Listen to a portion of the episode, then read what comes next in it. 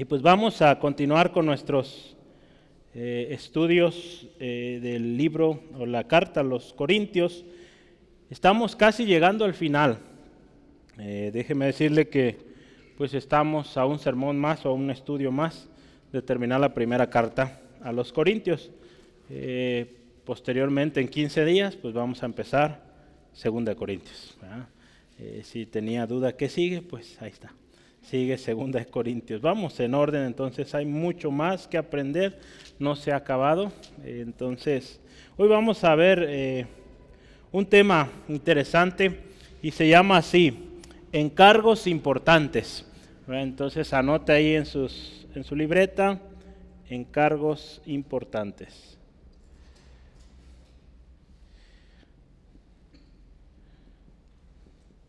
El texto base es Primera de Corintios, capítulo 16, versículos 1 al 12. Vamos a considerar algunos encargos importantes que el apóstol Pablo está haciendo a la iglesia en Corinto. Eh, encargos que pues también son útiles para nosotros y nos dan mucha enseñanza, aun cuando son vaya la redundancia, encargos, hay mucho que aprender. ¿sí? Entonces le voy a invitar, por favor, vamos a orar. Antes de leer hoy vamos a orar, pedirle al Señor nos ministre esta tarde y que el Señor a través de estas indicaciones, eh, pues Dios también nos enseñe algo esta tarde. Gracias Dios por tu gracia inmensurable. Gracias Señor por el gozo de estar en tu presencia Señor, cantábamos en tu presencia. Señor, donde todo, Señor, eh, se une, todo, Señor, se une a reconocer que tú eres el importante, que tú eres el único digno de gloria, de alabanza. Señor, en ese lugar queremos habitar, queremos permanecer, Dios, porque no hay otro mejor lugar que los atrios de tu templo. No hay otro mejor lugar que estar en tu casa buscando tu rostro, buscando tu presencia. Gracias Dios porque ahora, día de estudio bíblico, eh, donde escudriñamos con detenimiento tu palabra, pedimos Espíritu Santo nos ministres esta tarde. Que seas tu Espíritu Santo enseñándonos, no doctrina de hombres o pensamientos humanos, sino sea tu palabra, oh Dios, la que nos ministra a cada uno. Desde el más pequeño hasta el más grande, Dios, te pedimos, háblanos, enséñanos. Señor, ponemos este tiempo en tus manos. A ti sea la gloria y la honra, Jesús. Amén. Amén. Gloria a Dios. Como le decía, estamos ya a un estudio de terminar esta primera carta y estuvimos estudiando cuatro cuatro clases, podríamos decir, sobre el capítulo 15, sobre la resurrección, la importancia de entender qué es la resurrección de muertos. Y fue muy interesante y creo que eh, aprendimos mucho. Si no tuvo la oportunidad de venir alguno de los días, pues la grabación está, o las cuatro grabaciones están ahí en, en las redes. Mm, hoy vamos a estudiar algunos encargos importantes de Pablo a los Corintios que nos enseñan mucho sobre lo que es el servicio a los demás, eh, el amor a la obra de Dios y también lo que es la, importancia de ser diligentes en nuestra eh, obediencia a Dios. ¿no? Dios tiene planes para cada uno de nosotros, Dios tiene planes para cada ministerio, para cada obra donde el Señor le ha puesto a usted y a mí. Dios tiene planes y, y se va a hacer pues como Él lo ha planeado, no como nosotros. Sale entonces, lo importante entonces es estar atentos a su voz.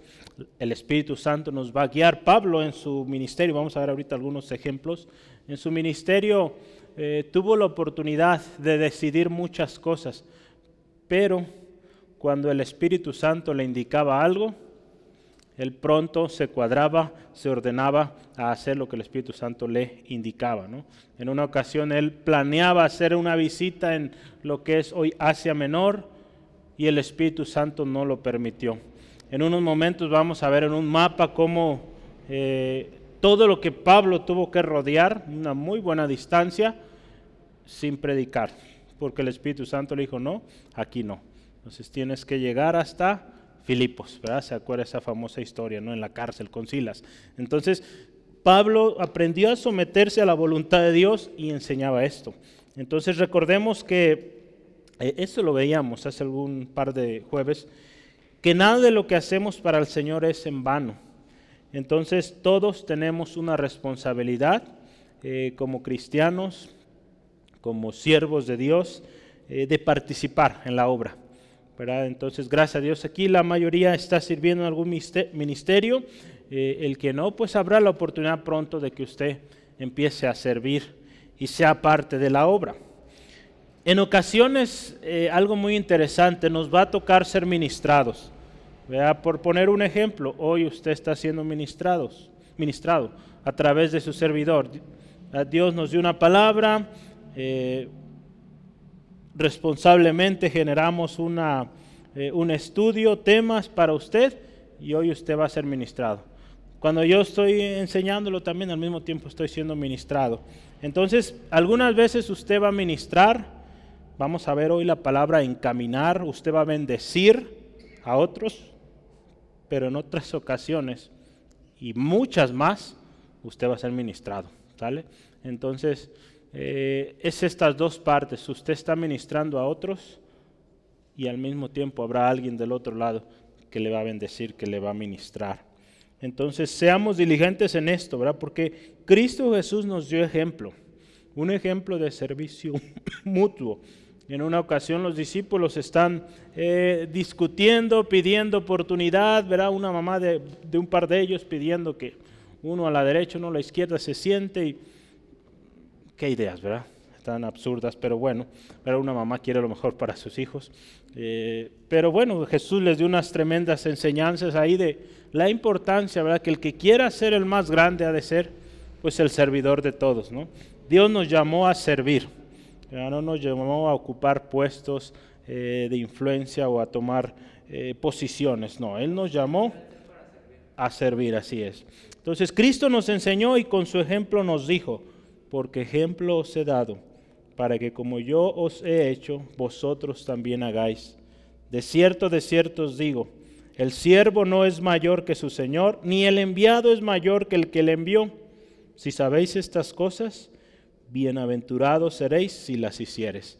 Mira, Jesús está hablando esto ahí en Juan 13, 15 al 17. Entonces Jesús lo dejó muy claro. El siervo no es mayor que su Señor. Eh, usted y yo somos enviados, por lo tanto no somos mayores del que nos envió. Y si lo hacemos así, si reconocemos esa autoridad de nuestro Señor, eh, servimos con amor, pues somos bienaventurados. ¿sí? Entonces yo le invito, ponga mucha atención, eh, estos estudios a veces en un vistazo pronto dice, pues, ¿qué voy a poder aprender o qué puedo obtener de este? Si usted, si usted analiza el capítulo 16, pues es prácticamente ya la despedida, ¿verdad? Eh, la próxima semana vamos a hablar de la despedida tal cual. Y usted dice, pues, ¿qué podemos aprender ahí? Nombres y muchas cosas. Pues si se acuerda cuando vimos Romanos, en el último capítulo de Romanos, fueron como tres estudios, porque hablamos de cada uno de los nombres. Entonces, pues, vamos a ver cómo eh, el Señor hoy nos ministra. Primer tema que yo quiero que anote ahí, si está tomando nota, es, no olviden la ofrenda para los santos. Ese es el primer encargo de Pablo.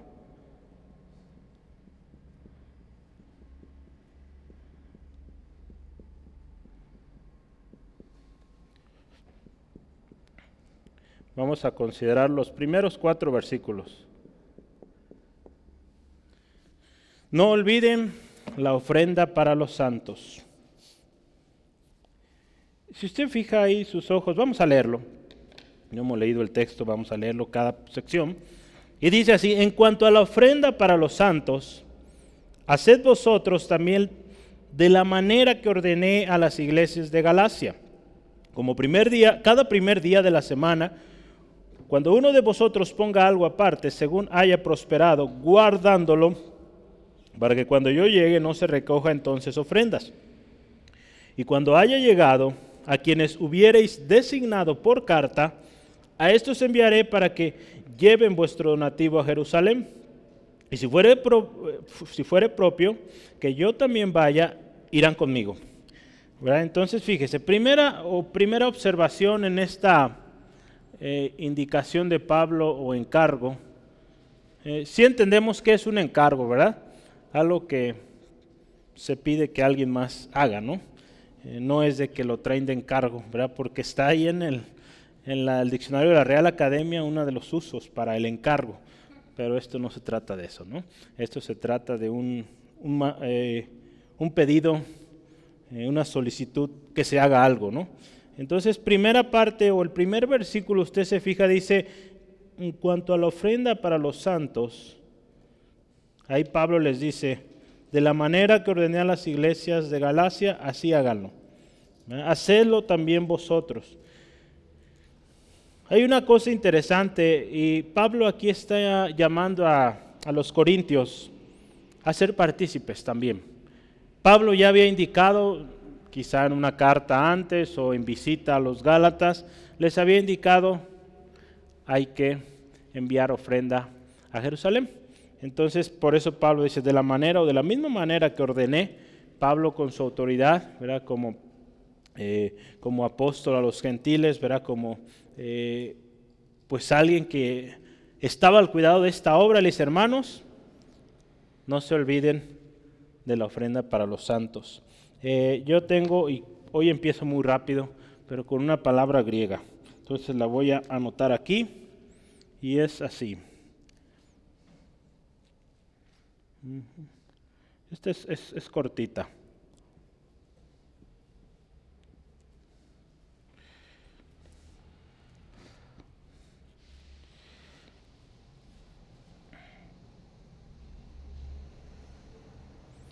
Esta, frase, o este, la pronunciación es logeía. Logeía. Y significa contribución, colecta, ofrenda. En otras palabras es ofrenda. O colecta, también algunas versiones utiliza la palabra colecta. Entonces esa, palabra eh, ofrenda o colecta, si usted y yo analizamos, Pablo está invitando a los hermanos a hacer esta colecta semanal. Por ejemplo, nosotros tenemos este, esta costumbre de cada mes, eh, un día designado a, juntar la ofrenda para nuestros hermanos misioneros. Hay hermanos que cada semana, semana a semana, traen una ofrenda, traen eh, un donativo para las misiones. Qué importante que no lo olvidemos. Y a través de este, de este encargo que Pablo hacía a los corintios es también para nosotros un recordatorio de no olvidarnos de los misioneros, ¿verdad? Por poner una, un recordatorio a Centro de Fe Angulo, un encargo a Centro de Fe Angulo, no olviden la ofrenda de los santos que están sirviendo las misiones. Eh, no olviden la ofrenda para los santos que están en casa hogar. Y poco a poco el Señor, si nos permite, estaremos añadiendo más eh, causas para bendecir. Entonces, Pablo recibió una instrucción y con diligencia se ocupó de enseñarla y exhortarlo a las iglesias a ser partícipes en el apoyo a los santos en Jerusalén. Si usted se fija, Pablo en las diferentes iglesias, digo, no hay tiempo para ver todas las eh, pasajes, pero yo quiero que vea algunos para que usted vea de dónde recibió Pablo esta instrucción, porque Pablo no la está haciendo nomás por hacerla, por decir, ah, pues hay que apoyar porque pues me parece bien, no. Pablo había también recibido una instrucción muy similar. Vaya ahí a Gálatas 2.10, por favor. Gálatas 2.10. Pablo ahí en Gálatas, desde el 1, desde el capítulo 1, está hablando de su ministerio, eh, cómo se fue dando mm, su encuentro con los apóstoles, con Pedro en particular. Eh, y, ahí en ese versículo, versículo 10, de Gálatas 2. Dice así, solamente nos pidieron que nos acordásemos de los pobres, lo cual también procuro con diligencia hacer. Entonces, ahí eh, cuando en una ocasión Pablo y Bernabé son cuestionados sobre el progreso del Evangelio en, las iglesias de los gentiles, eh, empezaron algunos a decir, pues oblígalos que se circunciden, oblígalos, una serie de ritos eh, judíos.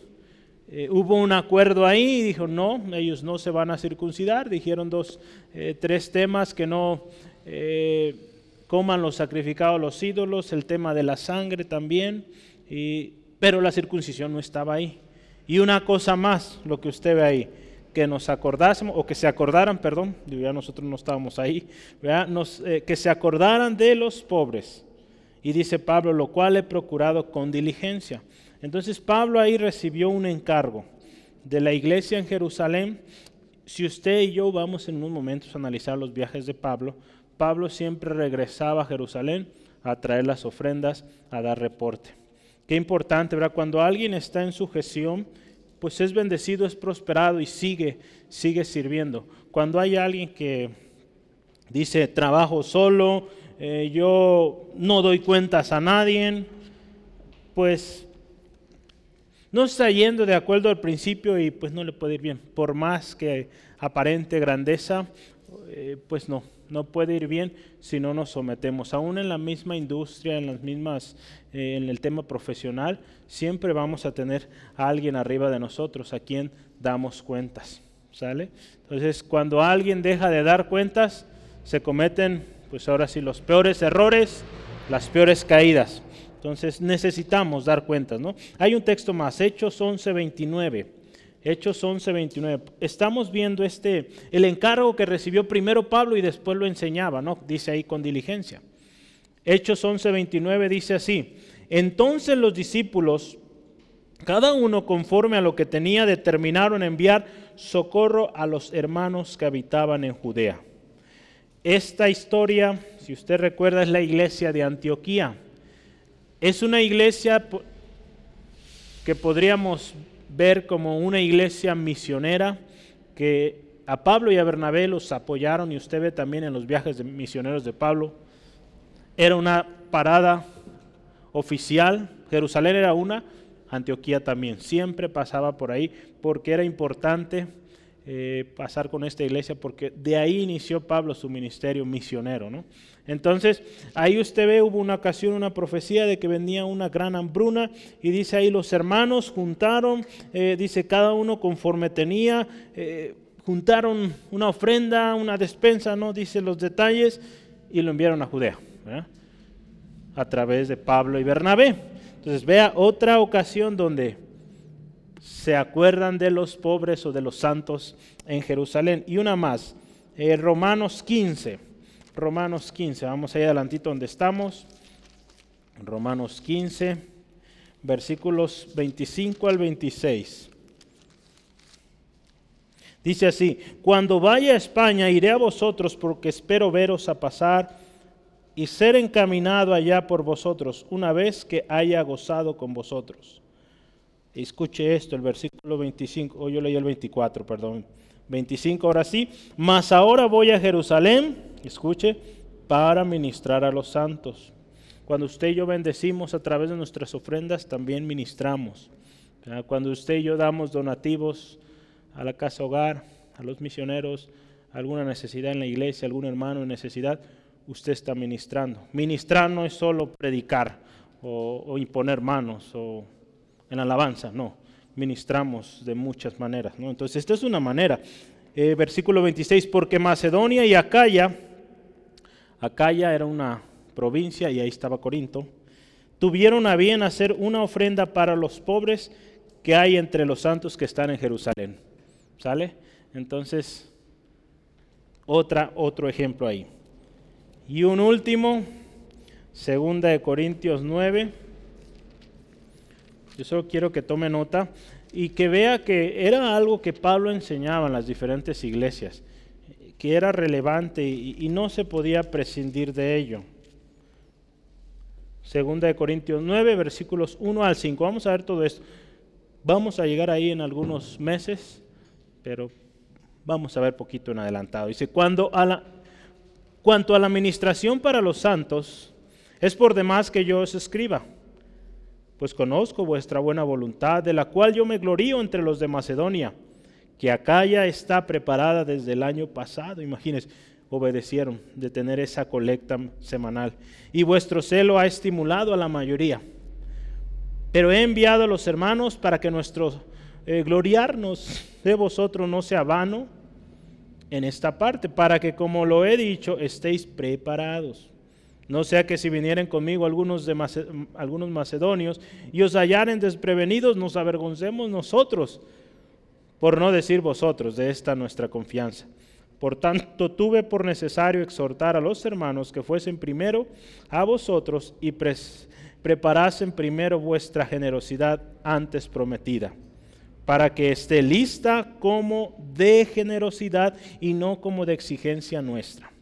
Entonces Pablo enseñó y, les animaba a ser generosos. Eh, ahí en ese, en ese pasaje usted también ve el, el texto de que Dios ama al dador alegre. Entonces, Él les exhortaba a dar, a ser parte en la obra, no por obligación, con amor, con alegría. Entonces, no se olviden o no olviden la ofrenda de los santos. La diligencia o la autoridad de Pablo en esta encomienda es evidente. Usted ve, así como lo ordené o que ordené en las iglesias de Galicia o Galacia, perdón. Había necesidad en los hermanos de Jerusalén. Eh, pues tan solo había mucha gente pobre. Y sobre todo en esos tiempos que hubo una gran persecución, usted sabe que muchos tuvieron que salir, algunos que se quedaron en Jerusalén fueron despojados de sus bienes, era tremenda la situación, entonces es por eso que los que eran enviados les decían, ok, vayan, ministren y no olviden a sus hermanos en Jerusalén. Qué, qué bonito es esto, ¿no? Que no olvidemos a nuestros hermanos, a nuestras hermanas. Podremos salir de viaje, podremos ir a muchos lugares, pero no olvidar eh, pues la iglesia de donde somos eh, y, apoyar al ministerio. Entonces, eh, hay una práctica que algunas personas pues hacen, digo, cada quien es responsable, pero normalmente, o al menos como hemos sido enseñados, es que nuestro diezmo usualmente lo damos a la iglesia donde pertenecemos, ¿no? Entonces, y a veces sucede que algunos hermanos dicen, oh, es que hoy estoy de vacaciones en China, por ejemplo, pues allá doy mi diezmo, ¿no? Y pues deja su iglesia local, pues de alguna manera, pues Dios siempre suple, ¿verdad? Pero su responsabilidad estaba allá. Entonces lo que damos en otros lugares, pues son ofrendas, ofrendas de amor, lo que el Señor pone en nuestro corazón. ¿Por qué le digo esto? Porque lo hemos vivido y cuando nosotros eh, tuvimos la oportunidad y cuando volvamos a hacerlo en campamentos con jóvenes también pasa. Ah, pues hoy eh, hubo el sábado actividad de jóvenes, pues ahí doy mi diezmo. Y ya al otro día ya no dan su diezmo en la iglesia local. ¿Y qué pasa con aquel pastor? Oiga hermano, pues me dejó a medias, ¿verdad? Con nuestros proyectos, con nuestros gastos, ¿verdad? Porque queramos o no, seguimos siendo humanos, seguimos haciendo estimaciones de los gastos, ¿verdad? Podemos decir aquí en Centro de Fe Angulo hay un gasto mensual de aproximadamente tantos pesos. Entonces sabemos, eh, hermanos fieles, que están dando su, su diezmo, su ofrenda y podemos hacer proyectos y decir, pues con la ayuda de Dios, primeramente, y con la fidelidad de mis hermanos, mis hermanas, podemos comprometernos a un proyecto, ¿no?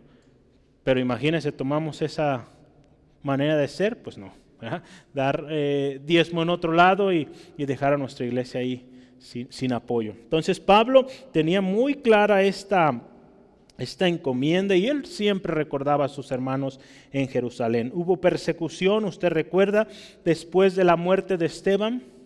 Ahí en Hechos 11, 19, 19 habla, perdón, de que después de la muerte de Esteban o por causa de la muerte de Esteban, tuvieron que muchos salir de Jerusalén. El mismo Pablo en esos tiempos estaba persiguiendo a la iglesia. Entonces muchos hermanos habían huido, otros muchos se habían quedado en Jerusalén y se encontraban en tremenda necesidad.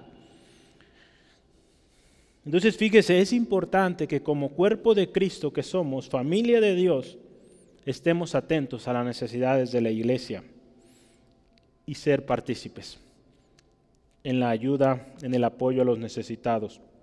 Pablo, con su ejemplo, enseñó a todas las iglesias, a cada iglesia donde él iba, él era insistente en esta encomienda. Él era insistente. Y, y si usted se fija, en varias ocasiones él menciona que tuvo que trabajar para no ser gravoso, para que si se juntaba una ofrenda, esa ofrenda fuera para la obra, fuera para enviarla a Jerusalén, para enviarla pues, a las causas que había más prioridad. Gracias a Dios por eh, el oficio que Pablo tenía y que algunos tenemos que podemos eh, todavía soportar nuestros gastos para que la obra siga siguiendo, siga avanzando. Entonces no todos puede ser así. No todos los pastores tienen otra fuente de ingresos y con más razón tenemos que apoyar la obra ahí. Entonces, gloria al Señor. Eh, Pablo aquí, fíjese, es un encargo y fíjese todo lo que estamos aprendiendo. ¿Sí? ¿Sí está aprendiendo? Hay mucho más. Vea, eh, la palabra de Dios ahí en Santiago capítulo 1, versículo 27, nos habla de la verdadera religión. Van a decir, ¿cuál es la, ¿a poco hay una religión verdadera? Pues vea lo que dice la palabra, o la religión pura. Santiago 1.27 dice, la religión pura y sin mácula delante de Dios el Padre es esta, visitar a los huérfanos y a las viudas en sus tribulaciones y guardarse sin mancha del mundo. Si algo debemos ser consistentes, si algo debemos no dejar de hacer, repetirlo, porque la religión nos lleva a repetir y es lo mismo, lo mismo diario. Si algo tenemos que siempre, siempre hacer, esto, apoyar al necesitado y apartarnos del mal. Entonces fíjese, eh, a veces el concepto que tenemos de la religión, entonces dice ahí la religión pura, sin mácula, que Dios ve con agrado, es esto, que bendigamos, que seamos eh, de apoyo para aquel que se encuentre en necesidad. Entonces, en Deuteronomio 14, 29, Dios está dando la ley a Israel y Él les dice, nadie se presentará delante de mí con las manos vacías. Todos tenemos algo que ofrecerle al Señor, créame. Y si venimos así, no obligados, acuérdese, Dios usó esta frase porque Dios quería bendecir a su pueblo y parte de ahí el hecho de que usted y yo vengamos al Señor, siempre tendremos algo que ofrecer. Es triste escuchar eh, aún gentes en liderazgo decir, pues es que yo no doy porque pues no, eh, no estoy de acuerdo con la manera en cómo se ministra. Pues es un principio, puede hacerlo, puede no hacerlo, pero si no lo hace, pues se pierde de mucha bendición. Entonces, eh, no está en el dar la, salvación, no es así. Si usted no da, pues no pierde su salvación mientras usted acepte a Jesucristo y siga eh, sus pasos, eh, pues no, no perderá su salvación. Pero hay muchas cosas que el Señor nos da en la palabra y son principios que si usted y yo obedecemos, hay bendición. Este es uno de ellos, el dar. El dar al necesitado. En este caso estamos hablando de aquellos eh, santos eh, que están lejos. ¿sí? Entonces, Jesús nos enseñó que hagamos tesoros en el cielo. Porque lo que tenemos aquí en la tierra, lo que Dios nos ha confiado aquí en la tierra es para bendecir a otros. Cuando usted y yo entendemos esto, créame, nos va a ser más fácil despojarnos nos va a ser más fácil dar. Y lo más hermoso es que Dios pues nos va a dar más. nos va a dar más para seguir dando. Y es un fluir, es un fluir. Cuando cerramos nuestra mano, pues, pues también la bendición es limitada. Entonces, eh, y se lo digo por experiencia propia, Dios bendice y sigue bendiciendo. Eh, alégrese y porque Dios hará grandes cosas, Dios está obrando. Lucas capítulo 12, versículo 33 al 34. ¿Qué le decía Jesús a sus discípulos, a los que le seguían? Vended lo que poseéis y dad limosna. Vea, dar limosna es al necesitado. Haceos bolsas que no se envejezcan. Tesoros en el cielo que no se agote, donde el ladrón no llega ni polilla destruye. Porque donde está vuestro tesoro, allí estará también vuestro corazón. Cuando nosotros retenemos, nuestro corazón está ahí, hermanos. No nos despojamos y por lo tanto, pues, no nos puede ir bien. Jesús enseñó, despójense. La instrucción de Pablo para este encargo, ¿cómo era? ¿Cada cuánto? Cada semana, ¿verdad? Dice ahí, cada primer día de la semana, el versículo 2, cada primer día de la semana. Esta expresión indica un orden, una preparación en esta ofrenda, ¿verdad? La iglesia primitiva tenía esta costumbre de reunirse el primer día de la semana, era algo común. Aquí nosotros, en nuestra cultura eh, occidental, pues es también muy similar, ¿verdad? Aunque a veces nuestro calendario pone muchos calendarios primero el lunes como el primer día de la semana, pero hay calendarios que consideran el domingo como el primer día de la semana.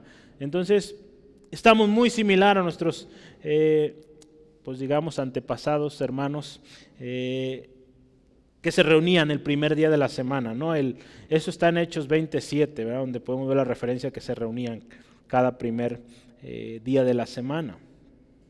Entonces, eh, dice ahí, y Pablo les dice, cada uno, ¿verdad? Cada uno. Si ve ahí, cada, primer día de la semana, cada uno de vosotros ponga parte. En el versículo 7, si usted se fija, de, mm, de 2 de Corintios 9, dice, cada uno dé como propuso en su corazón, no con tristeza ni por necesidad, porque Dios ama al dador alegre. Entonces, fíjese, el dar es, es cada uno. ¿verdad? Sí, por ejemplo, a veces como familia, quien recibe el ingreso, pues es el papá o la mamá o ambos, pues sí hay como ofrenda o diezmo de la familia, ¿verdad? Pero conforme esos niños van creciendo y aún es bueno, yo aprendí a dar mi diezmo desde mi domingo, entonces sí les he platicado, ¿verdad? Me daban 10 pesos, pues un peso era para el Señor. Entonces, pero un día yo dije, yo voy a dar los 10 para que caigan muchos de esos. Entonces, sí, Dios, Dios lo dio. No me acuerdo si fue ese mismo domingo en la semana, me encontré un billete. Entonces, no me acuerdo cuánto era el billete, pero era mucho más de lo que yo di ahí en, el canasto. Entonces, Dios sí bendice y, y, pues también responde a la fe. Entonces, bueno, sí, sí es cada uno. Dice ahí Pablo, según haya prosperado. Esta frase que dice ahí, sí la ve, ¿verdad? ¿Dónde está ahí? Según haya prosperado, en el versículo 2, casi a media, según haya prosperado. Esta parte nos dice también que, pues de acuerdo a sus posibilidades, ¿verdad? No, no, no iba a dar más allá de lo que tiene o se iba a endeudar para dar, no. Cada uno, según haya sido prosperado, de eso de. ¿Sí? Según haya prosperado, según haya recibido. Acuérdense, fíjese cómo usa Pablo estos, estas palabras, cada uno, aparte algo, guárdelo, según haya sido vencido. Entonces habla de algo que se prepara, ¿no? En el Antiguo Testamento hay un texto, quiero confirmar, es Éxodo 23, 15 Entonces los tengo de memoria, pero siempre es bueno corroborar 23.15. Dice ahí, este es el texto que yo mencionaba hace rato, de hecho, es nadie se presentará, si usted ve hasta el final, con las manos vacías. Nadie se presentará delante de mí, o ninguno se presentará delante de mí con las manos vacías, al, al final del versículo 15. En el Antiguo Testamento era algo común. Iban a Jerusalén de las diferentes tribus en las fiestas solemnes y decía el Señor, y esta era la indicación, nadie se presenta sin ofrenda. Y era de acuerdo a sus posibilidades, ¿se acuerda? Algunos traían corderito, algunos una palomita eh, o algunos eh, harina, cada quien según su, eh, su posibilidad. En la ley era una obligación Y de alguna manera Dios usó esto para que la gente formara ese hábito, formara ese hábito de dar, de darle a Dios.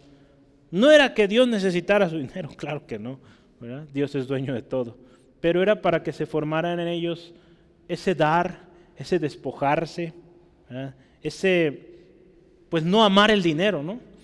Eh, hoy estamos bajo la gracia, no hay una obligación, claro que no, no lo hay. Dios nos da la libertad, pero el principio sigue siendo el mismo. Dad y se os dará. Él da semilla al que siembra. Entonces, más bienaventurado es dar que recibir. Y pues la lista sigue y sigue y sigue creciendo, ¿no? En el Nuevo Testamento, como lo decía, no existe la exigencia, pero sí nos habla de ser partícipes y dar con alegría. ya lo decíamos hace rato en 2 Corintios 9, ¿verdad? Cada uno dé como propuso en su corazón. Dios ama al dador alegre. Entonces, porque Dios, hermanos, hermanas, Dios es quien da la semilla. Es quien da la semilla para sembrar. Entonces, si, si Dios está dando una semilla, pues es para sembrarla, no retenerla. Y al usted sembrar, yéndonos al principio más básico de la biología, pues va a haber cosecha. Así de fácil. Si usted siembra algo, pues va a cosechar. Y cosecha mucho más. Segunda de Corintios 9, 10 al 11. Dice así la palabra, para que estéis enriquecidos en todo para toda liberalidad, la cual produce por medio de nosotros, de nosotros acciones de gracias. Porque la administración de este servicio no solamente suple lo que a los santos falta, sino que también abunda en muchas acciones de gracias. ¿Se acuerda cuando alguna ocasión vimos este tema en la escuela eh, de los domingos en la mañana?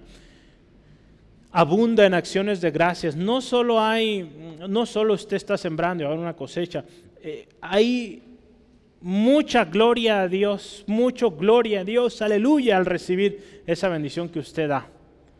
Por ejemplo, déjeme le leo un mensaje. Eh, hace algunos días estuvimos mandando nuestra ofrenda misionera. Este año y el año pasado estamos mandando cada tres meses tres meses. Cada tres meses enviamos, colectamos toda la, ofrenda y enviamos. Eh, procuramos para que sea una cantidad pues, más grande y nuestros hermanos puedan también proyectar y tener eh, pues una fecha cuando les llegue. Pero yo quiero leerles eh, el mensaje de nuestro hermano. Le pedí una disculpa no tan pesada o no tan bueno, para mí sí era una disculpa, para él creo que no, no le afectó, pero es que yo le dije Rubén. Y le dije, es que en México así se llama Rubén, pero su nombre es Reuben. ¿No? Entonces yo le dije, hermano Rubén. Dije, bueno, hay disculpe, puse mal el nombre, pero así se dice en México. Entonces ya nuestro hermano mexicano Rubén. Entonces fíjese, le voy a leer el correo o el mensaje de nuestro hermano. Queridos hermanos, saludos desde el Monte Everest. Gracias por su soporte o por su ayuda. Dice, su ayuda es un recurso de ánimo para mí. Yo valoro cada, él dice, cada dólar que ustedes me ministran, porque enviamos en dólares. Eh, el Señor les bendiga cada uno de ustedes grandemente en salud y en finanzas. En Génesis 26 leí que Isaac plantó eh, maíz o, grano y dice que cosechó al ciento por uno. Este, este fue un tiempo de gran cosecha. En este tiempo es lo mismo. Yo oro a Dios que a ustedes les dé al ciento por uno. Fíjese, Él da gloria a Dios, resulta en alabanza, gloria al Señor. Y ya me platica sus proyectos. Ahorita mm, bueno, luego lo vamos a poner ahí, no le voy a dar todos los detalles, se lo va a pasar a hermana Ruth, pero me platica qué están haciendo. Ahorita están instalando bombas de agua, porque allá hay lugares donde no llega el agua. Entonces están instalando sistemas para poder proveer agua a la gente necesitada en Nepal. Entonces imagínense, el hermano Rubén ya está dando gracias, gloria a Dios por ese donativo que enviamos. Cuando Él vaya e instale estas eh, bombas de agua, estos sistemas de agua, pues va a haber muchas familias que van a dar gloria a Dios. Entonces imagínense, qué hermoso es ser partícipe de todo eso. ¿sí? Y usted lo está haciendo con sus donativos, acordándose de la ofrenda de los santos. ¿sí? Entonces fíjese qué hermoso es esto, ¿no? Entonces Dios nos llama a participar. La razón de Pablo para esta ordenanza, con esa orden y preparación, era para que cuando él llegara, no se recogieran ofrendas. Si usted se fija, Pablo les dice, hay un orden, hermanos, así como aquí en Centro de Fe Ángulo. Cada mes tenemos un domingo para esto, cada tres meses enviamos nuestras ofrendas. Debe haber un orden, porque nuestros hermanos, como decían, hacen proyectos, preparan los planes del año. Pues hay un orden. Y Pablo aquí les dice, pues el orden, o lo que les pido es para que cuando yo vaya, pues no se tenga que recoger ofrenda, porque puede ser ya difícil, ¿verdad? Usted sabe, es el principio del ahorro. ¿verdad? Ahorramos, vamos ahorrando, para cuando llega la necesidad ya hay una cantidad sustancial que nos ayuda a salir adelante. De otra manera, un gasto así de, rápido, pues no se puede. Pero si fuimos diligentes, y por eso Pablo, fíjese, aún ahí en esos detalles aprendemos. ¿sí? Entonces Pablo en muchas ocasiones, él expresó que él no intentaba o no buscaba ser gravoso, y es por eso que él los enseñaba. Entonces fíjese todo lo que debe haber en la iglesia, en los ministerios, una buena administración, un buen orden. Entonces fíjese, los últimos versículos, versículos 3 y 4, estamos viendo, dice ahí, tengan listo todo. ¿Cómo le dice ahí? Versículos 3 y 4. Dice, cuando haya llegado quienes hubiesen designado por carta, estos enviaré para que lleven vuestro donativo a Jerusalén. Y si fuere propio, yo también iré con ellos o ellos irán conmigo, ¿no? Dice ahí. Entonces, el asunto aquí es que la ofrenda que se había preparado, colectado cada semana, tendría que estar lista para el momento en que ya fuera que Pablo estuviera ahí presente y tomara la ofrenda junto con hermanos, eh, o que fueran hermanos los que, otros hermanos los que la llevaran esta ofrenda. Pero algo, fíjese, muy interesante aquí. Quisiera que vea y analice el versículo 3. ¿Quién decide o quiénes deciden qué hermanos o quién va a llevar la ofrenda a Jerusalén? Ve ahí.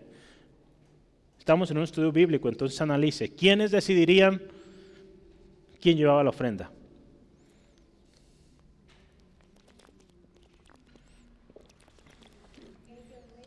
Ellos mismos, ¿verdad? Por carta iban a escribir, a estos designamos. Fíjese, esto también nos enseña mucho. Eh, Pablo les da la, pues digamos, bendición y también la decisión de ellos digan, hermanos, pues aquí conocemos al hermano Gerardo, de confianza, de años en el ministerio. Hermano Gerardo, pues le toca llevar la ofrenda a Nepal. No, hermano, encantado, ¿verdad? Va a tomar avión, va a volar hasta allá y pues sí. Pero confiamos que va a llevar el dinero íntegro, ¿no? Entonces que pues lo va a guardar bien, ya sean los zapatos, a ver dónde, pero que ese dinero llegue hasta donde tenga que llegar y se, y se abriga bien porque está haciendo mucho frío allá. Entonces, fíjense, le da la, la confianza a los hermanos. ¿Y esto qué nos enseña? Pues propicia un ambiente de confianza. No dice, pues voy a enviar a una persona que ustedes ni conocen y él va a recoger el dinero. No, no dice así, ¿verdad? Es ustedes. Y si es necesario, si es propicio, dice ahí el versículo 4, pues yo también ahí voy. ¿Sale? Entonces, qué, importante, ¿verdad? Que, en todo haya confianza, ¿verdad? Y que podamos ver pues, que la obra del Señor sigue.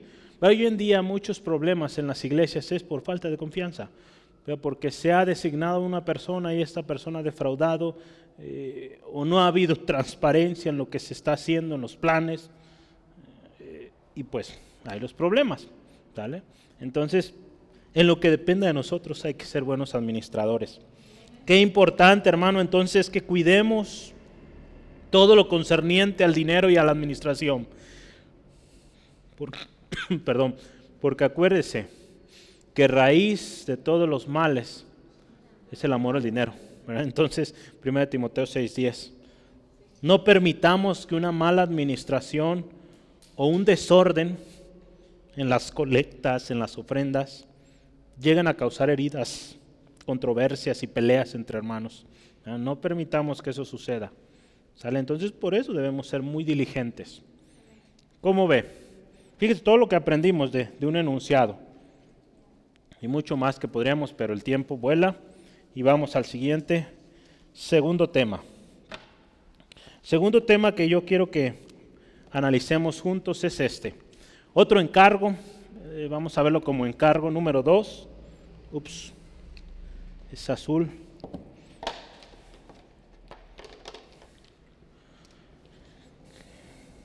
Vamos a ponerlo entre comillas. Iré a vosotros.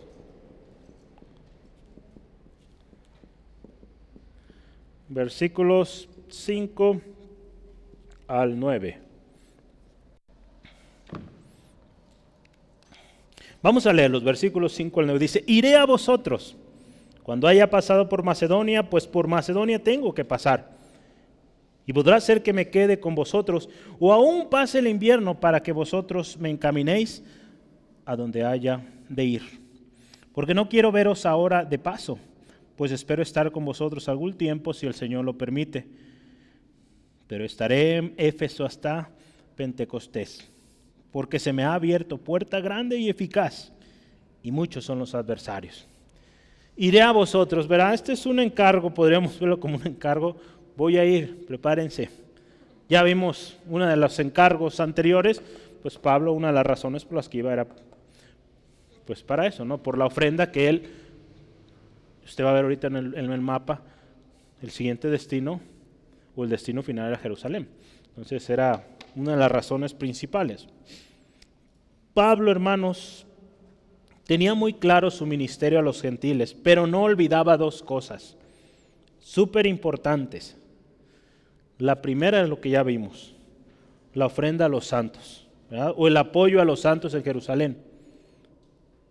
Y otra muy importante es la iglesia de Antioquía donde su ministerio misionero empezó.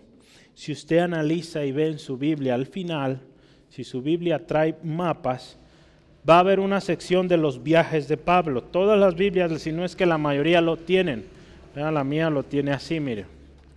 En el mismo mapa viene todo. Hay algunas Biblias que tienen un mapa por viaje, viaje 1, viaje 2, viaje 3. Entonces, si trae su Biblia físicamente, ve ahí, va a haber un mapa lo iba a poner en la pantalla, pero pues yo cuento con que usted trae su Biblia y la mayoría de Biblias lo traen. Entonces al final, no Gaby, ah sí. Y bueno, se lo llevan de tarea. O les doy chance que lo busquen en su celular. Solo por esta vez, ¿vale? si quieren, pues ahí pueden buscarlo. Ahí va, ahí va hasta ahorita los vamos a analizar un poquito, ¿sale? Entonces, si usted rápidamente da un vistazo a este mapa o estos mapas, va a encontrar que en todos los viajes, el primer viaje de ahí salió. Los otros dos viajes de Pablo por ahí pasaron, por Antioquía. Hubo un cuarto viaje, pero es cuando ya iba preso a Roma. En ese pues no dependía de él, ya iba pues directo a Roma. No pasó por algunos lugares en el propósito de Dios, pero ya ahí ya no pasó a Antioquía. Pero algo interesante era que Pablo siempre recordaba estas dos locaciones, Jerusalén y Antioquía. En todos sus viajes los visitó. Jerusalén porque él tenía una encomienda de ir a dar reporte, ir a traer las ofrendas colectadas, y Antioquía porque era la iglesia de donde él había salido. Entonces fíjese, qué hermoso es que nunca olvidemos esto. En 2 de Corintios, el capítulo 1, estamos ahí luego, luego bien cerquitas, versículos 15 y 16, lea conmigo por favor. 2 de Corintios 1, 15 al 16. Dice así, con esta confianza quise ir primero a vosotros, para que tuvieses una segunda gracia, y por vosotros pasar a Macedonia, y desde Macedonia venir otra vez a vosotros y ser encaminado por vosotros a Judea.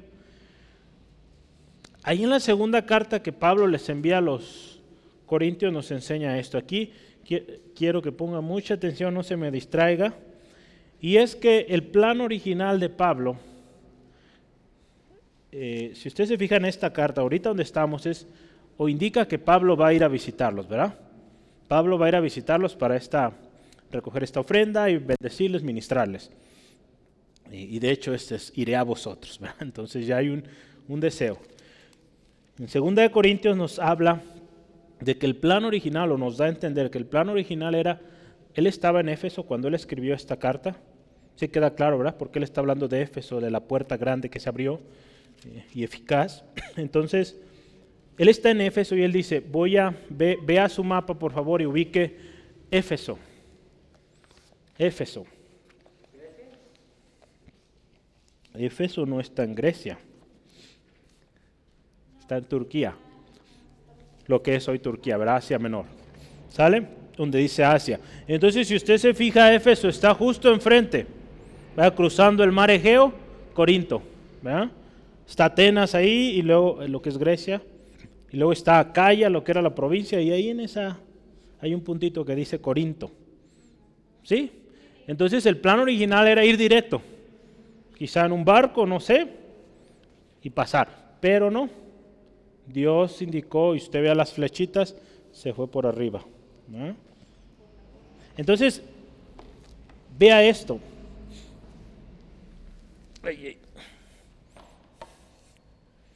Ese era el plan.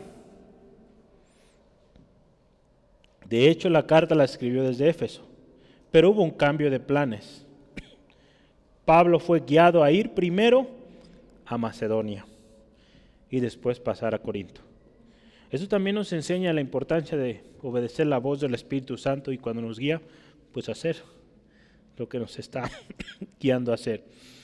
Ahora sí, quiero que empiece a ver los viajes de Pablo. Vea el primer viaje. ¿Quién me ayuda a revisar de dónde sale? El primer viaje misionero de Pablo. No. De Antioquía, así ya lo había dicho. Pero véalo ahí en su mapa, por favor. ¿Sí? ¿Sí salió de ahí o no? Pues este primer viaje inició ahí en Hechos 13, versículo 1 al 3. Dice la palabra que estaban orando y el Espíritu Santo dijo, apártenme a Pablo y a Bernabé, porque es necesario que ellos emprendan, salgan. Hay una obra a las cuales los estoy llamando. Y dice que entonces después de haber ayunado, orado, pusieron las manos sobre ellos y los despidieron. Entonces ahí inició el primer viaje de Pablo. ¿Sí? ¿Todos de acuerdo? ¿Estamos bien en nuestros mapas? Muy bien. El segundo viaje de Pablo, ¿dónde inició? Vea su Biblia, perdón, vea su, bueno, sí, su mapa, si lo tiene en la Biblia.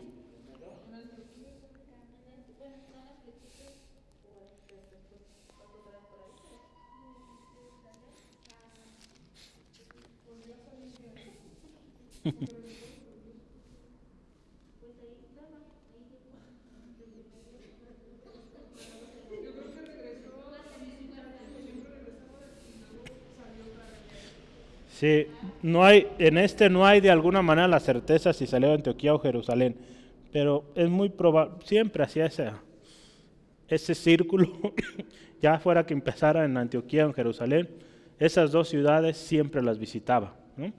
Pero lo que quiero que usted anote ahí, digo ahorita, ¿dónde empezó? Luego en casita se lo dejo de tarea. Pero lo que quiero que usted sepa es que esta carta, la cual estamos terminando, fue escrita en el segundo viaje. ¿Sí? ¿Sí o no? Vea en su Biblia ahí en Corintios, o Primera de Corintios, déjenme ver mis notas rápido. yo me estoy perdiendo aquí. Ok, aquí está. No, Corintios no, Hechos. Hechos 18, 1 al 20. Hechos 18, 1 al 20. Si usted ve el capítulo 18 de... No, perdonen, perdonen, si tomó nota, una disculpa, no se escribió en el segundo viaje, fue en el tercero. Perdón, perdón. Me confundí en mis notas. El segundo viaje misionero de Pablo, si anotó, corríjale por favor, los que están oyendo la grabación, hay una corrección. Eh, el segundo viaje de Pablo fue cuando conoció o vino de alguna manera primera vez a Corinto. en el segundo viaje de Pablo, que está descrito ahí en eh, Hechos 18, es cuando conoció al famoso Aquila y Priscila. Ahí por eso lo ve ahí en el eh, capítulo 18, cuando llegó a Corinto y dice que pasó muy buen tiempo ahí. De hecho, ahí cuando conoció a Aquila y a Priscila, ahí fue donde él estuvo trabajando. Si se fija en esta carta ya los Corintios, él habla en una ocasión ahí donde que él trabajó. Entonces los hermanos sabían que, o ya lo conocían pues, ¿sale? Entonces eso sucedió en el segundo viaje, ¿sale? Entonces ahí todavía no se escribía Corintios, primera Corintios, ni segunda, por supuesto. Ahora sí, esta carta fue escrita en el tercer viaje. Ahora sí. ¿Sí? ¿Y por qué? Porque si usted revisa en Hechos capítulo 18, Hechos capítulo 18, versículo 22 al 24, dice, habiendo arribado a Cesarea, subió para saludar a la iglesia, era en Cesarea, y luego descendió a Antioquía, porque de estar allí algún tiempo salió recorriendo por orden, de la, por orden la región de Galicia, de Frigia, confirmando a todos los discípulos. Vea el tercer viaje misionero de Pablo en sus mapas, tercer viaje misionero. En mi Biblia vienen todos en el mismo mapa. El tercer viaje, ¿dónde empieza? En Antioquía, ¿verdad? Sí, ese está más claro. Empieza en Antioquía y se va ahí Cilicia, Frigia, ¿verdad? ¿Y qué más dice ahí en Hechos? Galacia y Frigia, ¿verdad? Le va a pasar con los Gálatas, Frigia. Entonces ahí usted ve en el mapita, está pasando por todos esos eh, lugares. ¿Sí?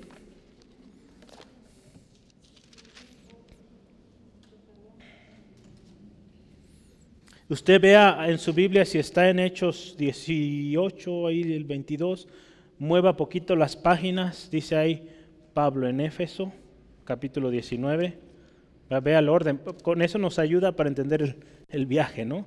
Véalo con su mapa. Pablo en Éfeso, el capítulo 19, el alboroto en Éfeso. Después dice viaje de Pablo a Macedonia y Grecia, y así, ¿no? Viene cada uno de los los episodios y usted puede seguir ahí el mapita. Entonces, fíjese qué interesante, ¿no? Pablo, eh, usted y yo, digo, el propósito de que viera los, los mapas es que tratemos de hacer el empate con lo que dicen hechos, porque en hechos se registran, de hecho de ahí sacaron los, los mapas, lógicamente. Entonces, que veamos que Pablo era muy activo, ¿verdad? Y estaba visitando las diferentes iglesias y él les dice, voy a ir con ustedes. Espero estar un tiempo con ustedes, ahí en el versículo 7. El cambio de planes que Pablo había hecho tenían un propósito.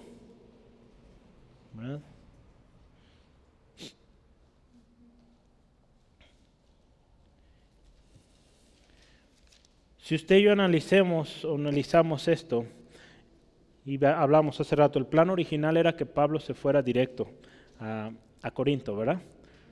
Pero no, el Espíritu Santo lo guió a ir por otro lado. Y un propósito, si lo pensamos nosotros un poquito, es que de alguna manera Pablo, usted se acuerda todo lo que les enseñó en esta carta. Hubo muchas reprensiones, mucha exhortación.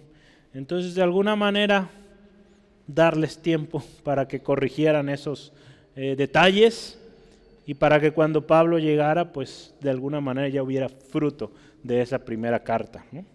Entonces, ya no se dan más detalles del tercer viaje o de alguna manera no se dan detalles precisos en Hechos 19 y 20 de su paso por Corinto, pero sí hay algunas evidencias de su visita.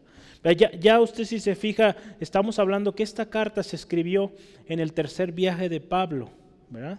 Entonces, fíjese, vamos a ver ahí en los eh, capítulos 18, eh, perdón, 19 y 20 de Hechos. Yo quiero que vea rápidamente ahí.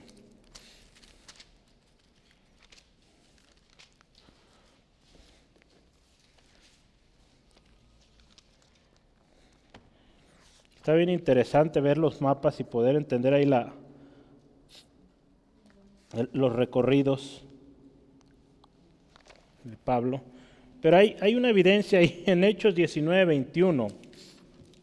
Hechos 19, 21 dice así.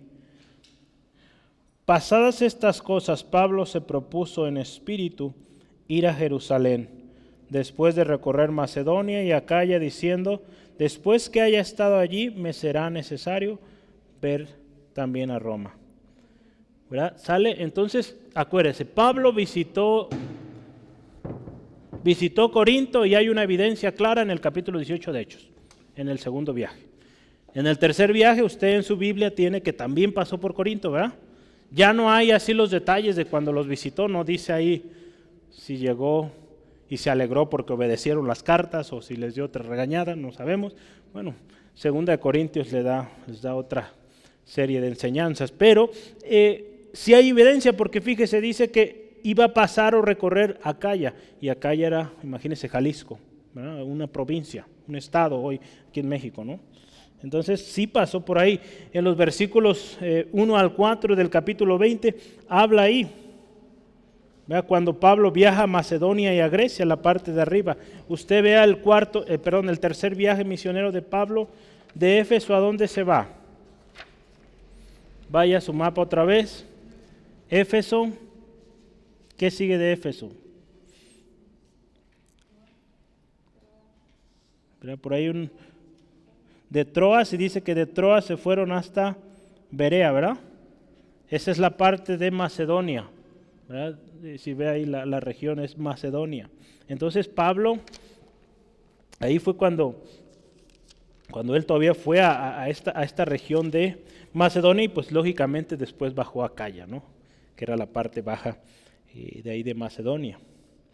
Pablo tenía un, un, especial aprecio a esta iglesia y por eso les escribió, o vemos que les escribió dos cartas, les visitó por lo menos dos veces y su mensaje a ellos fue siempre pues de exhortación, pero con mucho amor. Usted ve las cartas, hemos estudiado todo, 1 Corintios, y vemos un corazón hacia ellos, ¿verdad? un amor, usted lo puede ver ahí claramente. Y Pablo dice, voy a ir con ustedes, prepárense quiero pasar un tiempo con ustedes, quiero ministrarles. Pablo entendía que había varios asuntos ahí que arreglar. Dijo, es necesario que dure un buen tiempo para arreglar las cosas. Pero algo tan importante es que Pablo, en su trabajo, ¿verdad? Y, esta parte de ir, habla mucho. Pablo fue, ¿verdad? Estuvo siempre dispuesto. Ahí en Éfeso usted ve, dice, en Éfeso hay mucha oportunidad. Sí dice así, ¿verdad? O algo así. A ver, véalo ahí en su Biblia, por favor. Versículo 8 y 9. O el 9 dice, se me ha abierto puerta grande y eficaz. Y muchos son los adversarios. Entonces, Pablo dice, estoy en Éfeso, hermanos. Les envío una carta. Y, y pues toda esta carta que usted y yo hemos aprendido. ¿Verdad? Quisiera ya estar con ustedes, pero hay puerta grande, hay puerta eficaz en Éfeso y, no puedo dejar porque hay oportunidad y mientras hay oportunidad aquí, mientras el Espíritu Santo me esté guiando a trabajar aquí, voy a seguir, aún y a pesar, dice, de los adversarios. Entonces, fíjese qué importante. Este pasaje resalta la importancia de seguir la voz de Dios, seguir la guianza del Espíritu Santo y ser sensibles al plan que Dios tiene para nosotros en el lugar, en el tiempo en que estamos aún y en medio de las dificultades. Recordemos que en una ocasión, en uno de los viajes también de Pablo, de hecho si, mis cálculos no me fallan, es el segundo viaje, eh, Pablo eh, tenía un plan, de hecho si es el segundo viaje, el segundo viaje. Pablo tenía un plan de visitar algunas iglesias en Asia y no, el Espíritu Santo le guió a través de una visión, vio un hombre macedonio que pedía ayuda. Y sí, efectivamente, fue ese hombre en Filipos, el carcelero de Filipos. Y usted ve la historia ahí en capítulo 16 de Hechos, toda la historia, no por tiempo no podemos ir a los detalles, pero mucha gente vino a Cristo ahí. Y es muy probable que la iglesia eh, de los filipenses en ese tiempo se haya fundado. Si no es que se fundó ahí, pues Pablo Tomos fue y fortaleció esa iglesia. Y tenemos evidencia porque hay una carta que se llama Filipenses. Entonces, fíjese qué hermoso es escuchar la voz del Espíritu Santo y obedecer. ¿Sale? No, no hacer lo que pensamos mejor, sino lo que el Espíritu Santo indica. dice ahí la palabra que les prohibió a ir en las iglesias de Asia. Los llamó ir directo hasta Filipos. Cuando nos ocupamos en la obra de Dios y obedecemos la guianza del Espíritu Santo de ir, Dios siempre lo encaminará todo a bien. ¿Sale? Entonces, fíjese todo lo que aprendimos, un montón de cosas en estos encargos de Pablo. Y número tres, para terminar. Apoyen a los hermanos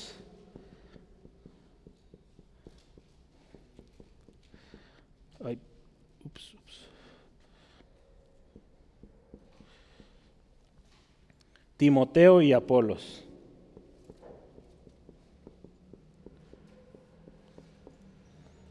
Versículos 10 al 12.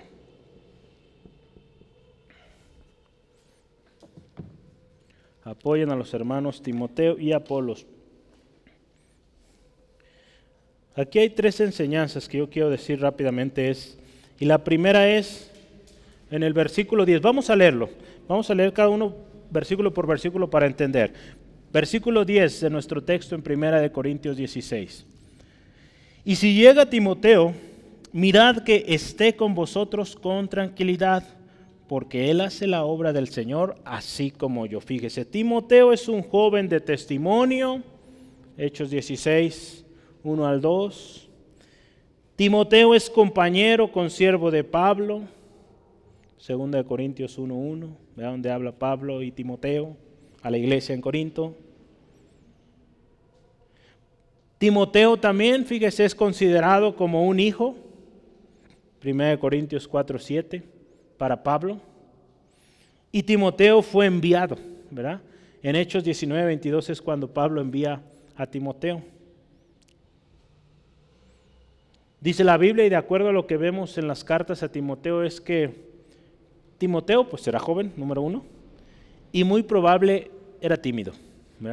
Hay un texto ahí en primera de Timoteo 4:12 que nos gusta citar mucho, ninguno tenga en poco tu, juventud, así no sé ejemplo. Entonces es muy probable que, eh, bueno, que Timoteo fuera tímido, quizá por su edad, no sabemos, o su carácter, pero Pablo, fíjese, está enviando a Timoteo y le dice, hermanos, apóyenlo, cuídenlo, háganlo sentir bien. ¿Sí? Fíjese, qué hermoso esto, ¿no? Yo quiero ahí esa primera parte, tratar bien a los siervos de Dios, a los siervos del Señor. En la nueva versión internacional dice así, fíjese, escuche, si llega Timoteo, procuren que se sienta cómodo entre ustedes, porque él trabaja como yo en la obra del Señor. Hermanos, somos llamados a servir, a servir unos a otros y en especial o mayormente a los de la familia de la fe. Todos hemos sido llamados a servir, a servir por amor, ¿verdad? Ahí en Gálatas 6 eh, lo dice, Gálatas 6, 10 y versículos 13 al 14 también, donde nos enseña que sirvamos o hagamos todo por amor, nos sirvamos unos a otros por amor. Y dice que sirvamos pues aún mayor a los de la familia de la fe. Entonces, alguien que sirve a Dios, pues es alguien que debemos amar, porque sirve a Dios igual que nosotros.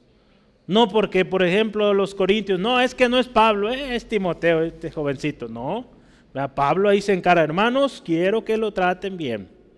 Igual que me tratarían a mí, trátenlo a él. En otras palabras, podríamos ver este texto ahí, ¿verdad? Porque le dice, porque él también sirve en la obra del Señor como yo. Entonces no lo menosprecien. Él sirve al Señor. ¿Sale? Entonces, cuando alguien sirve al Señor, hermano, hermana, pues no hay por qué menospreciarlo. Al contrario, es gozarnos porque pues es un colega, ¿verdad? Es un hermano. Podemos decir de muchas maneras. Alguien que sirve en el reino, alguien que sirve a la obra de Dios. Entonces, aquí en este encargo de apoyar, pues aprendemos a tratar bien a los siervos del Señor. Vamos a leer el versículo 11. Léalo por favor ahí conmigo. Dice, por tanto, Nadie le tenga en poco, sino encaminarle en paz para que venga a mí, porque le espero con los hermanos. Otra vez Pablo, nadie le tenga en poco, no lo menosprecien por ser joven. Lo ven flaquito, lo ven desnutrido, pues denle de comer bien y encamínenlo, ¿verdad? Cuiden a su hermano, ¿verdad? Porque sirve al Señor. Dice ahí esta frase, me gustó mucho, dice, sino encaminarle en paz. La nueva versión internacional dice, ayúdenlo a seguir su viaje. Pablo estaba acostumbrado a esto, hermanos, a que cuando él visitaba una iglesia, la misma iglesia lo encaminaba a su siguiente viaje. A veces de esa misma iglesia salía un hermano y se iba con él. Timoteo fue así, Tito también, Juan Marcos, Bernabé, varios hombres que Pablo visitó la iglesia y hubo un hermano dinámico, con ganas de trabajar, que estaba de receso en la escuela o no sabemos, y vengas hermano, vámonos en este viaje. Entonces, en varias ocasiones Pablo fue encaminado, pero ahora en esta ocasión él dice, ahora hermanos, encaminen a Timoteo, encamínenlo y que viaje o su, su viaje sea en paz, ayúdenlo. Nuestro apoyo a los siervos de Dios debe ser encaminar, no estorbar. Entonces aquí Pablo no le dice, pues pregúntenle, vean si le ajusta y si no le ajusta, pues díganle que me espere y ya que yo llegue, pues le doy para que continúe. No, encamínenlo, apóyenlo para que continúe con su encomienda. Encaminar, hermanos, hermanas, es acompañar. Podemos ver varios verbos ahí. Es animar, fortalecer, soportar, apoyar, facilitar el viaje, proveer para su viaje, llevarle con nuestro apoyo no solo moral, sino espiritual y económico. Eso es encaminar. Por ejemplo, cuando vinieron nuestros hermanos misioneros, pues les encaminamos, verá, con palabras de ánimo, ánimo hermano, el Señor está con usted, estamos orando por usted. Y, y Él le va una ofrenda, a Él le va una promesa, que cada mes estaremos enviando. O, no sé, de muchas maneras encaminamos. ¿sí? Entonces, ese es, hermano, hermana, nuestra responsabilidad, encaminar, no estorbar. El ministerio se lleva a cabo por la gracia de Dios. ¿Sí? Todo lo que usted y yo hacemos es la gracia de Dios en nosotros. Porque somos imperfectos, no lo merecemos no nos hemos ganado el lugar donde estamos, que el Señor nos permita ministrar de tal manera, no nos ganamos ese lugar. Al contrario, si fuera lo que ganamos, no estuviéramos, pues sabe dónde estaríamos. Pero fue la gracia de Dios en hombres, mujeres imperfectos. Por lo tanto, nunca debemos olvidar esto, hermano, hermana, y que de esa misma gracia que hemos recibido, pues encaminemos a otros, a hombres y mujeres fieles, sensibles, al llamado del Señor. Y algún día, pues también cuando usted sea enviado, va a haber muchos, o ya los hay, gente que le está encaminando. Usted está en un ministerio sirviendo de una u otra manera, hay alguien que le está encaminando, que le está motivando, que le está exhortando a seguir adelante, a esforzarse. Eso también es encaminar. Y último, en el versículo 12, leámoslo por favor. Acerca del hermano Apolos, también vamos a hablar de Apolos. Mucho le rogué que fuese a vosotros con los hermanos, mas de ninguna manera tuvo voluntad de ir por ahora, por ahora, pero irá cuando tenga oportunidad.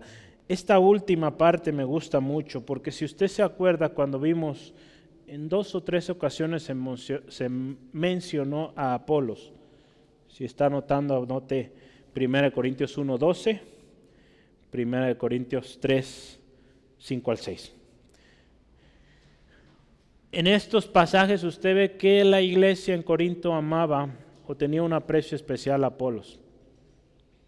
Quizá en un extremo, ¿verdad? Porque se acuerda que decían, pues yo soy de Apolos. yo soy de Pablo, otro grupito. Yo soy de Cefas, yo soy de sabe quién. No, hermano, somos de Cristo. Entonces, somos de Cristo y a Él servimos. ¿Sí? Entonces, Pablo eh, ve esto en los hermanos si les exhorta, ¿se acuerda? Y les dio, eh, no son de Pablo, no son de Apolo, son de Cristo, servimos a Cristo, ¿verdad? Dice, eh, yo sembré, Apolo regó, pero el crecimiento lo da el Señor. Siempre Pablo reconociendo el trabajo de otros, sí. Yo sembré, yo puse la semilla. Apolos me ayudó a estarle regando. Pero el milagro del crecimiento lo da Dios. Entonces, Pablo reconoce Dios primeramente y reconoce a sus hermanos, sus hermanas, los consiervos. Y pues busca la manera de que Apolos vaya también. Imagínense, Pablo, yo creo que se vio en una conferencia de misiones ahí en Centro Fe Angulo. Y dice, hermano, en Corinto te quieren un montón. Haz todo lo posible por ir allá. ¿Sale? Ah, pero hermano, es que ando bien ocupado ahorita en Chiapas, estamos trabajando. Pues hermano, en cuanto haya chance, váyase para allá porque lo están extrañando. Entonces, fíjese, e, él se esfuerza, vea, las palabras ahí, ¿verdad? Con mucho, mucho le rogué que fuese. Y dice, va a ir cuando tenga oportunidad. Esto nos habla, ¿verdad? De ese amor que también Pablo tenía en los Corintios. Un amor no egoísta. No, no, yo los quiero para mí todos, ¿no? Apolos también, ¿sale? Entonces, fíjese, nos enseña mucho esto. Y recordemos, lo veíamos hace algunos eh, ya meses. Todo lo que hagamos es para edificación. 1 Corintios 14, 26. Y si Pablo en esta ocasión está invitando a Apolos para que vaya a Corinto es por eso, porque quiere que la iglesia siga siendo edificada. Tremenda edificación tuvieron en toda la carta esta y la que viene. Pero sabe que ellos estimaban a Apolos y buscó la manera de que Apolos fuera. Jesús también nos enseñó eso, hermano, hermana. La importancia de cuidar a los más débiles, a los pequeños. Imagínese, Pablo los veía como unos niños pequeñitos si usted sabe, hay un niño ahí que ama a su maestra Lau. Entonces, qué hermoso, ¿verdad? Que, haya ese, aprecio. Y pues procuremos que la hermana Lau siga dando clases para que ese niño esté contento. ¿Sí? Entonces, y así, ¿verdad? Entonces Pablo, imagínense esto, así los veía Pablo. Jesús nos enseñó a cuidar de los débiles, Mateo 18, 6.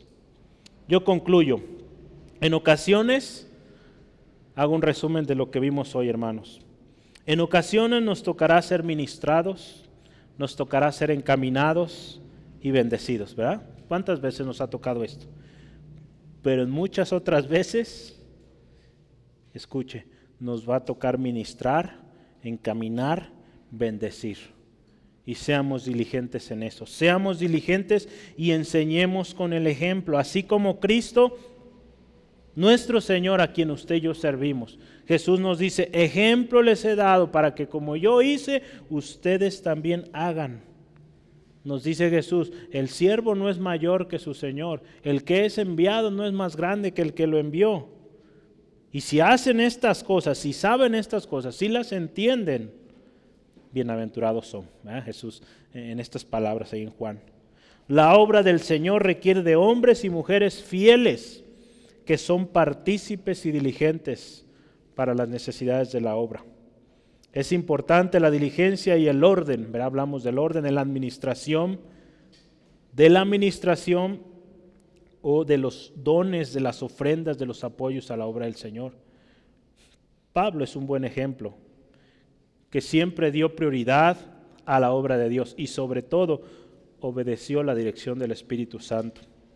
Apoyemos, hermanos, la obra del Señor, encaminemos, seamos parte del fruto agradable a Dios, seamos parte, como ya lo estamos haciendo, de acciones de gracias en múltiples lugares a lo largo del mundo, sigamos siendo fieles en la obra del Señor. ¿sí?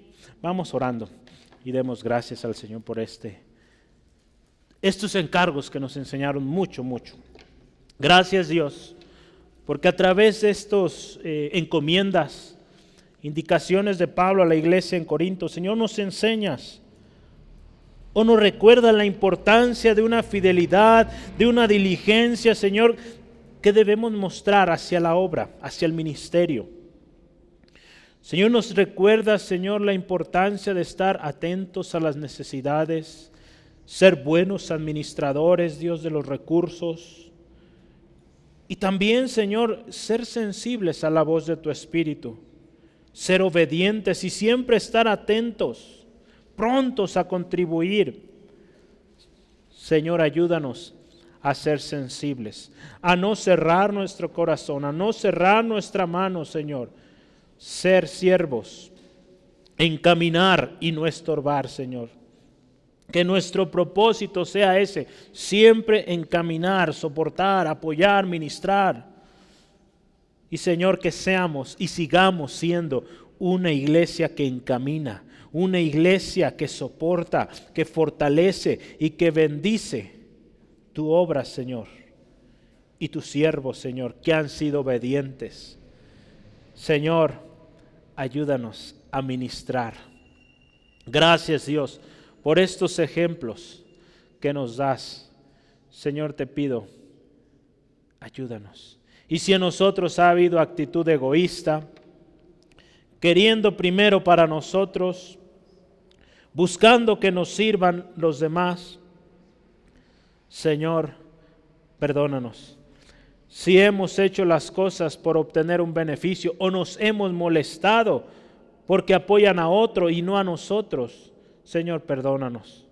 Porque todo lo que hacemos, nuestro servicio es a ti, Señor. ¿Con qué pagar? Señor, si hablamos de quién tiene que pagar, nosotros tendríamos que pagar muchísimo. Nuestra deuda, Señor, es incancelable. Pero gracias Jesús que la pagaste por nosotros.